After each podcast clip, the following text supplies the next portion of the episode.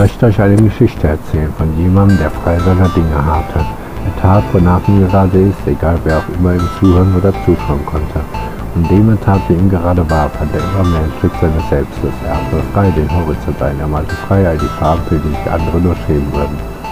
Es war ihm egal, denn was ihn kümmerte, war die Freiheit des einen Momentes, der genau jetzt ist. Andere beneideten ihn um seine Freiheit und kritisierten ihn könne er nur so frei schaffen. Sie stießen auf taube Ohren. Denn er ließ sich nicht beirren, er schaffte immer weiter und schaute einen Horizont, dessen Ende endlos war.